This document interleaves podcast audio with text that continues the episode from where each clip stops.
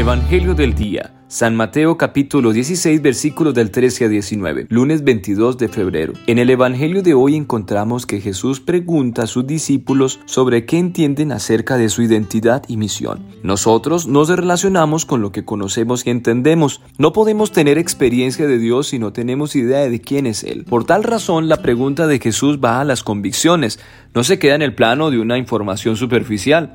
Y es que cuando Él pregunta quién dice la gente que soy yo, es porque ellos han tenido que hablar de Él, saber al menos, intuyendo quién es Él. Entonces la respuesta a la pregunta, ¿y ustedes quién dicen que soy yo? debe brotar de la sinceridad.